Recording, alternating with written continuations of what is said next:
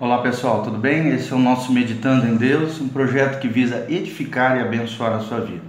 Hoje nós vamos falar sobre um tema muito especial, ao mesmo tempo muito relevante nos dias atuais, que é a questão do jugo desigual.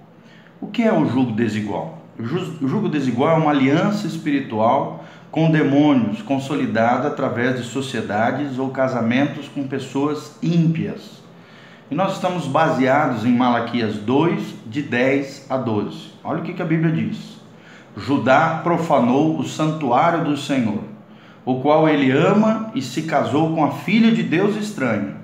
O Senhor extirpará das tendas de Jacó o homem que fizer isto. Malaquias 2, de 10 a 12. Então, é, nós precisamos entender que o problema de se casar com uma pessoa em julgo desigual é o sogro, né? Ou seja, o pai espiritual de quem você se casou. Se você é filho de Deus, né, e a outra pessoa é filho de um Deus estranho, esse será espiritualmente seu sogro. Ou seja, se nós somos filhos de Deus e a outra pessoa que eu estou me relacionando não é filha de Deus, não nasceu de novo, não serve ao Senhor, não obedece aos princípios do reino de Deus, são dois mundos antagônicos, opostos. Nós, filhos de Deus, filhos da luz, e eles, filhos das trevas, cujo pai é o príncipe dessas trevas, Satanás. Então, espiritualmente, o problema é o sogro deles.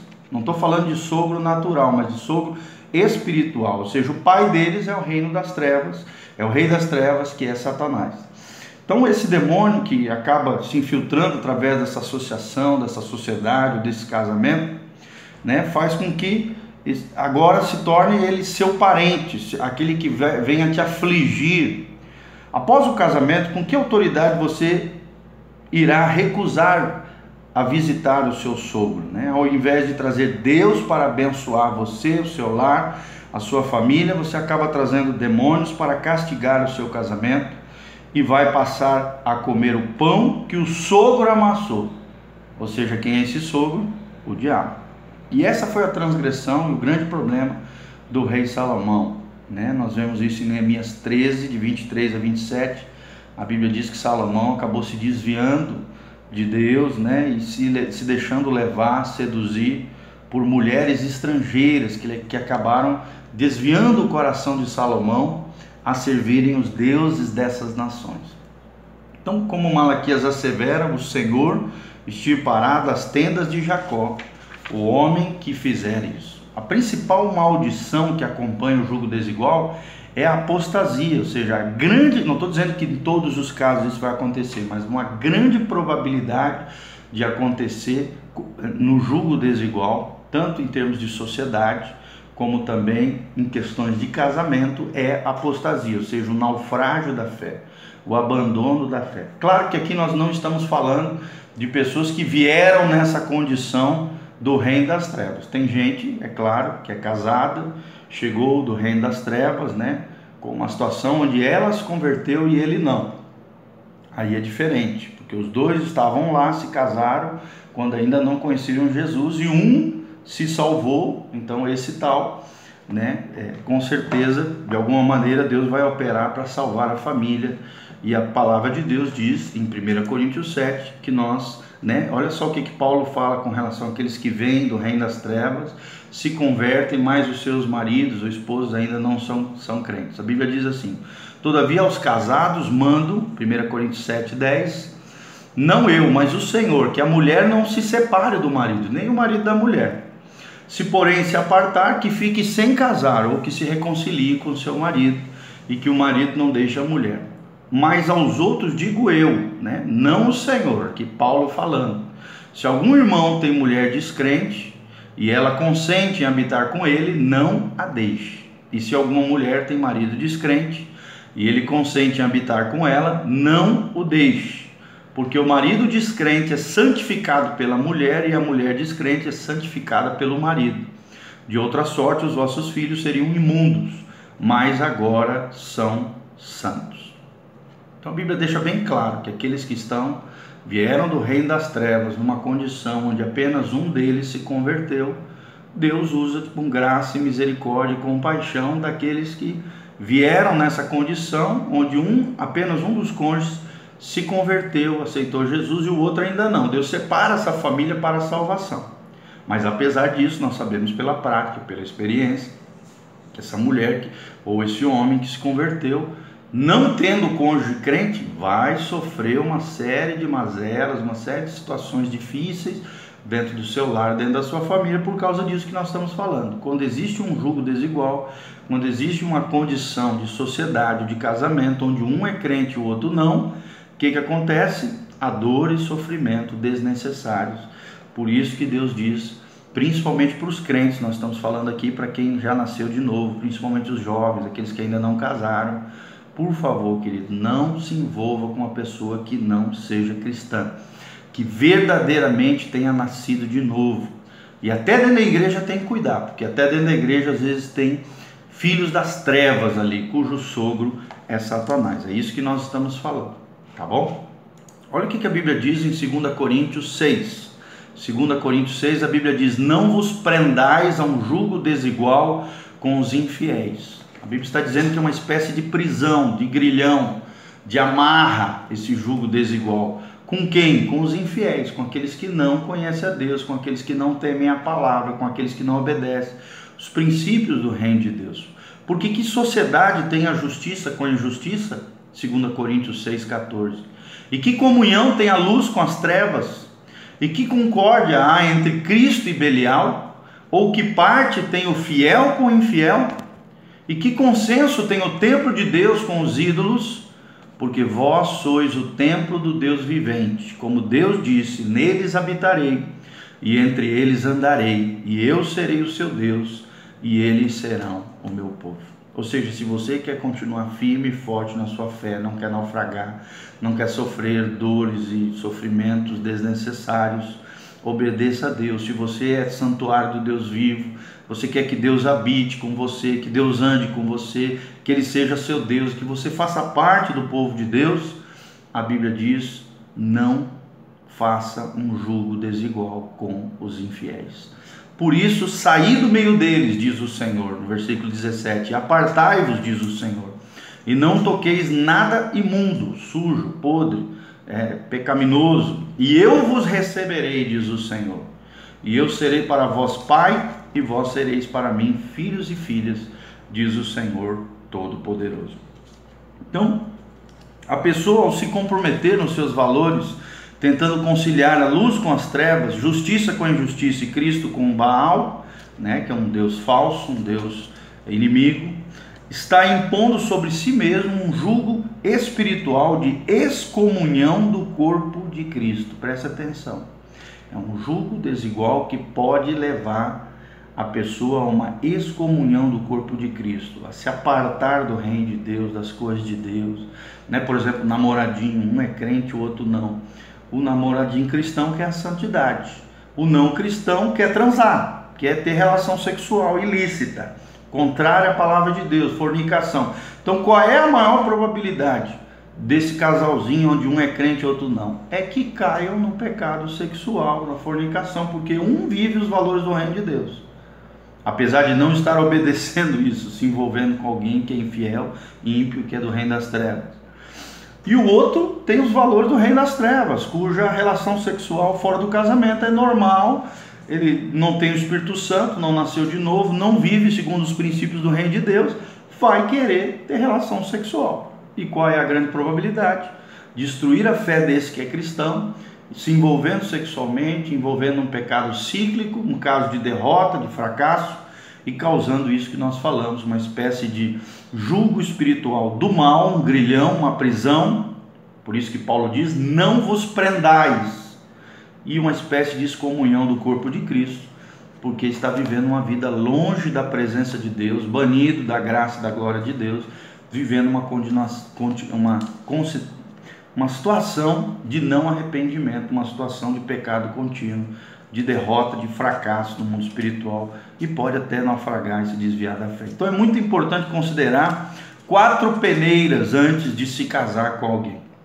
Ou seja, antes de nos casarmos com uma pessoa, é necessário avaliar se estamos também dispostos a nos casar com o Deus dessa pessoa, com os valores da pessoa, com a missão da pessoa. E com a família da pessoa. Lembrando sempre que quando você se casa, não é apenas um casamento entre dois seres, é uma união entre duas famílias. Ou seja, você não casa apenas com a pessoa, mas com a família daquela pessoa.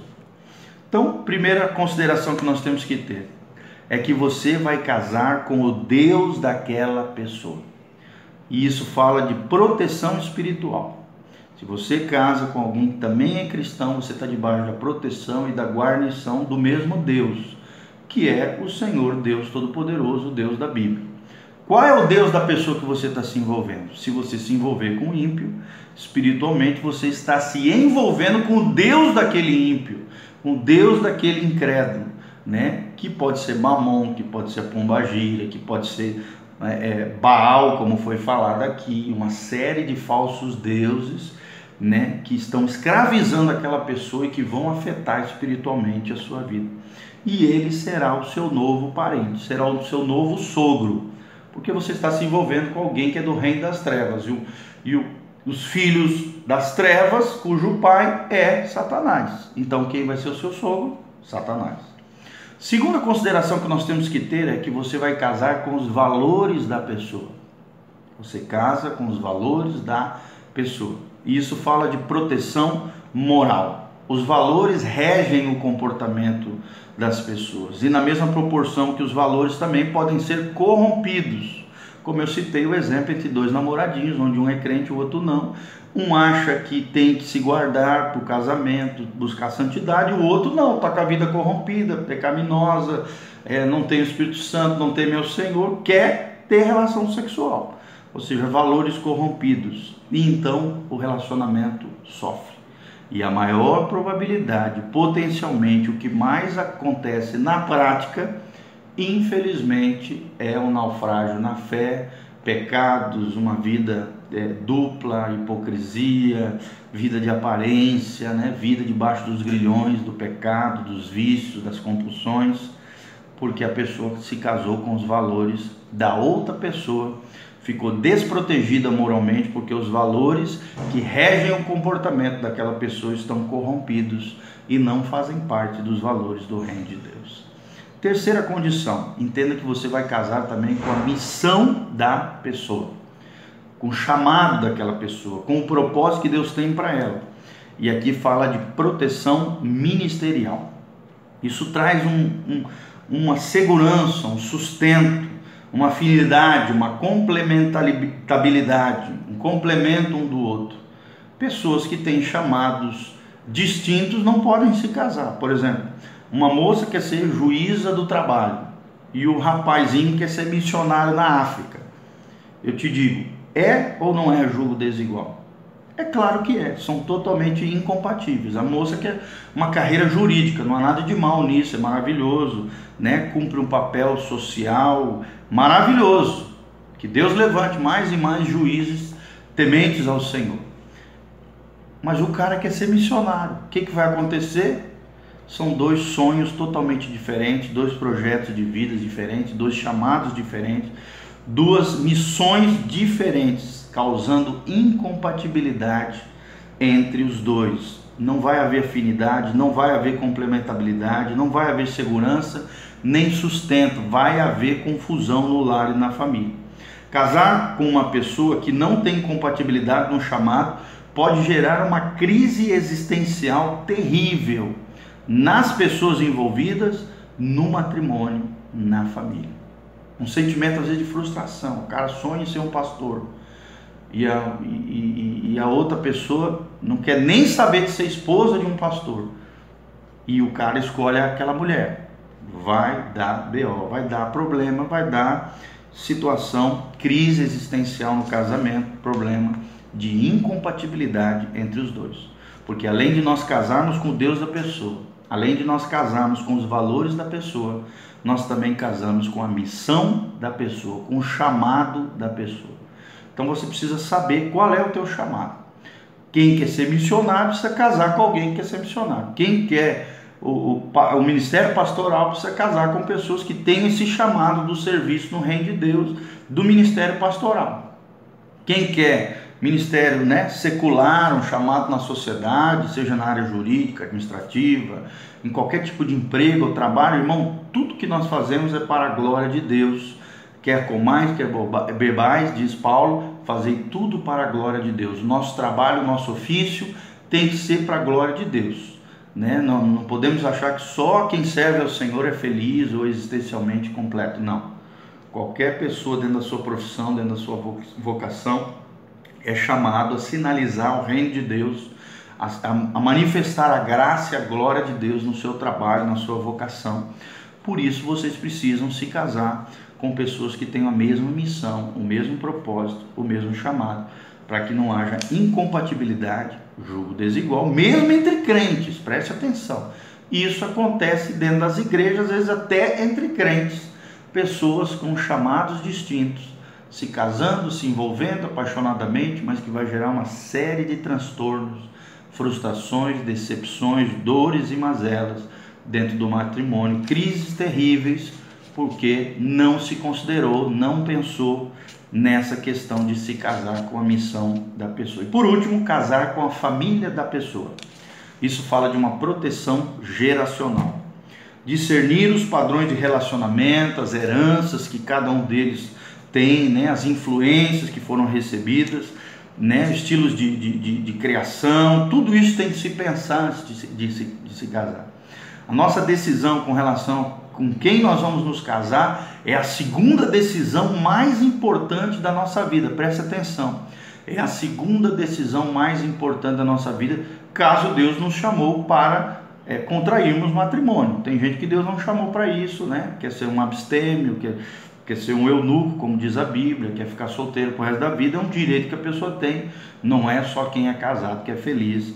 A Bíblia não diz isso. Paulo é um exemplo de alguém né, que foi abstêmio, foi eunuco, se separou para o reino de Deus e, para a glória de Deus, ali esteve cumprindo a sua missão, se sentindo realizado, cumprindo o propósito, o chamado de Deus para a sua vida.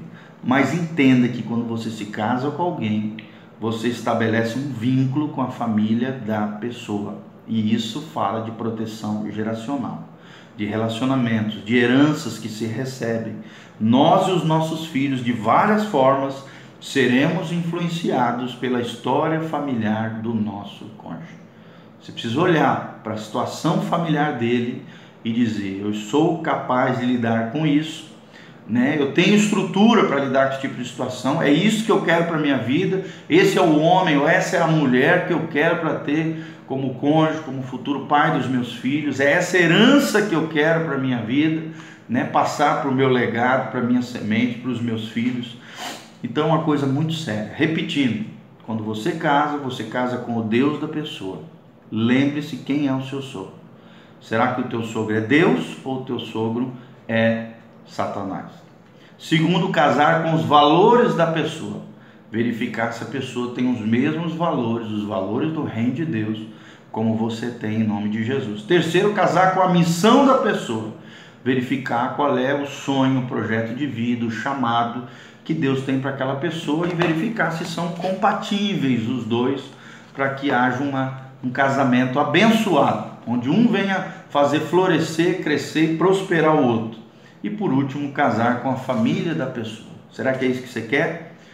Entendendo sempre que casamento é uma união entre duas famílias: proteção espiritual, proteção moral, proteção ministerial e proteção geracional. Então pense nisso. A vida afetiva tem que ser uma decisão mais inteligente, mais racional e menos emocional. Claro que envolve sentimentos, emoções, né? afinidade, afeições, afetos mas ela tem que ser mais inteligente e menos emocional, para que você não se prenda num julgo desigual com os infiéis. Como diz Paulo, que sociedade tem a justiça com a injustiça, que comunhão tem a luz com as trevas. Lembre-se disso, saí do meio deles, apartai-vos, diz o Senhor, e não toqueis em nada imundo, e eu vos receberei. E eu serei para vós, Pai, e vós sereis para mim filhos e filhas, diz o Senhor Todo-Poderoso. E lembre do texto-chave que também nós lemos em Malaquias 2, de 10 a 12. Judá, que era uma tribo de Israel, né? Profanou o santuário do Senhor, o qual ele ama, e se casou com a filha de Deus estranho. O Senhor extirpará das tendas de Jacó o homem que fizer isto. Infelizmente, a prática pastoral mostra que muitas pessoas têm se desviado da fé, têm se corrompido, têm se envolvido em pecados terríveis e tremendos por se envolverem num julgo desigual. Isso vale tanto para casamento quanto para a sociedade. Né? Você hoje é crente, nascido de novo, entendeu que luz e trevas não podem conviver no mesmo, na mesma situação, numa aliança, num pacto, numa sociedade.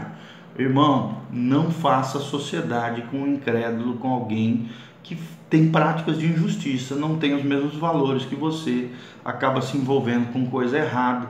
Você quer pagar os impostos direitinho, o cara quer sonegar direto. Você quer pagar o salário direitinho para os seus funcionários, justo, honesto, ele quer segurar o dinheiro, quer ser injusto com os funcionários, quer maltratar os funcionários, xinga, ofende. Como é que você vai ser sócio de um cara desse? É isso que a Bíblia está dizendo. Não vos prendais a um julgo desigual com os infiéis.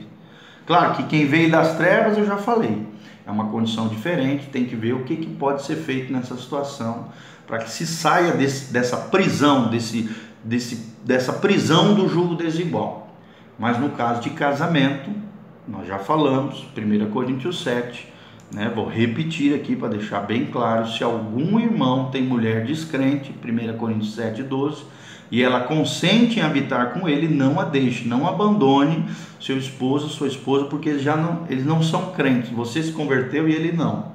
Não faça isso. Não é isso que o pastor Giovanni está falando. O pastor Giovanni está alertando aqueles que ainda não se casaram e que têm a possibilidade de fazer uma escolha consciente diferente, ou aqueles que estão namorando, noivos ou estão para casar com alguém que é descrente.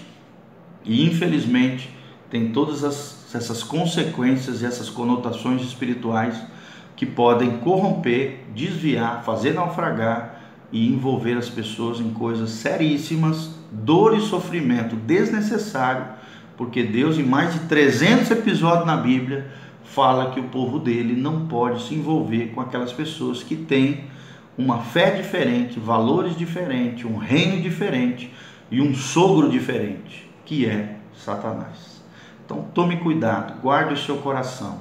A Bíblia diz, Jesus falou sobre tudo que se deve guardar, guarda o teu coração. Aqui fala de vida emocional, sentimental, sentimento, vida afetiva. Guarde o teu coração, porque dele procede as fontes de vida. Hoje nós vemos um monte de gente carente, dentro das igrejas, se envolvendo, saindo de relacionamento para relacionamento, pulando de galho em galho, mudando de namorar toda hora, não parando com ninguém, inquietos, mal resolvidos, com a alma toda esfacelada, né? saindo de um casamento para o outro, pulando para lá e para cá, não parando com ninguém, são pessoas feridas, mal resolvidas, que precisam de cura, restauração, libertação, pessoas às vezes que estão tratando a sua vida afetiva, emocional, sentimental, o seu corpo, que deveria ser templo do Espírito Santo, profanando os seus, seus, seus corpos, a sua vida, os seus sentimentos, as suas emoções, porque são pessoas que não têm domínio próprio, não temem ao Senhor, estão em envolvimento, em aliança com